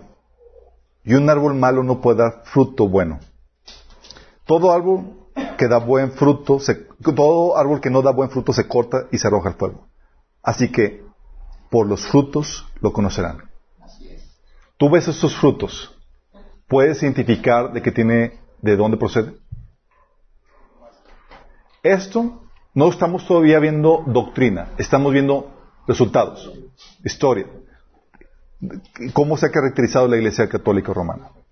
Todavía no nos metemos a cuestión doctrinal, es nada más resultados. Estamos hablando de una situación que por siglos ha estado en- se ha caracterizado por todos estos abusos que, que les hemos mencionado. O sea, ha estado en contra de tu libertad de expresión. O sea, si tú y yo estuviéramos viviendo en el medievo, tú y yo seguramente estaríamos siendo perseguidos o ya muertos por leer la Biblia o tener una Biblia en posesión. ¿Vamos entendiendo? ¿Eso qué nos lleva? Eso nos lleva a dos cosas. Uno, como católicos y como cristianos, algo que la Biblia nos enseña es a no poner ciegamente tu fe en ningún líder. ¿Te acuerdas lo que Pablo te enseñaba en, primera, en Gálatas 1.8? Que decía que si aún nosotros, ¿quiénes son nosotros? Los apóstoles. O un ángel del cielo le enseña algo diferente, que sea maldito. ¿Por qué? Porque la Biblia te enseña a cuestionar incluso a los líderes. Porque tú debes de basarte en qué? En la Biblia. En la Biblia. Y Pablo se incluía en las personas que podrían ser desviadas. Porque y Pablo te estaba enseñando a cuestionar, a discernir incluso a los líderes de la iglesia, incluso a apariciones o cosas sobrenaturales que podían darse. Y doy este- esta introducción en lo que acabamos de, con eso te- estamos terminando en esta sesión, es para darte un repertorio para que surja tan siquiera un poco de desconfianza en los líderes de la iglesia. Tan siquiera un poco. Porque ahorita, por ejemplo, los escándalos que sabemos y demás, y todo lo que mencionamos, es solo lo que sabemos. Rásquelo un poquito más. ¿Y cuántas cosas no saldrán, chicos? Y eso nos lleva a otro punto. ¿Por qué hay tanta deprobación o por qué todo eso? Aparte que violan el mandato de casarse para tener un desahogo legítimo del, de del sexual, la Biblia enseña en Romanos 8 que una persona que no ha nacido de nuevo no se puede someter a Dios ni puede agradar a Dios. No puede, porque para poder agradar a Dios y vivir en los estándares de Dios, para ver vida- una vida de santidad, requieres que la presencia del Espíritu Santo. Y aún eso, el cristiano, con todas las disciplinas de congregarse, ayuno, eh, oración y todo lo demás. Sí. Pero requieres la presencia del Espíritu Santo. Si no hay presencia del Espíritu Santo, tú eres esclavo del pecado. Y Jesús dijo en Romanos, en Juan 8, que si pecas, eres esclavo del pecado. Y el único que te puede liberar es el hombre, es el Hijo de Dios. Porque el esclavo, dice Jesús, no permanece en la casa para siempre. Pero el Hijo sí permanece. Y yo terminar con esta oportunidad que si tú no, si tú no le has entregado tu vida a Cristo, si tú sigues todavía siguiendo una religión y no una decisión para seguir a Jesús, que la tomes ahorita. Dice la Biblia que si tú rindes tu vida a Cristo, no a una religión, sino al Dios de la Biblia, a Jesús su palabra, y crees que Jesús, y crees que Jesús es Dios encarnado que murió por ti en la cruz y que resucitó, tú puedes nacer de nuevo, tú puedes recibir el Espíritu Santo para poder vivir una vida que te libra de esta esclavitud al pecado que vemos en, la iglesia. Si tú quieres hacer eso, quiero guiarte en esta oración, donde cierras los ojos y donde le dices al Señor, dice la Biblia, que todo aquel que invoque el nombre de Jesús será salvo. Tú puedes invocar su nombre y puedes ser salvo. Esa salvación incluye que viene el Espíritu Santo, te sella y te empiezas y, y te conviertes en el templo del Espíritu Santo para poder vivir la vida que Dios demanda de ti.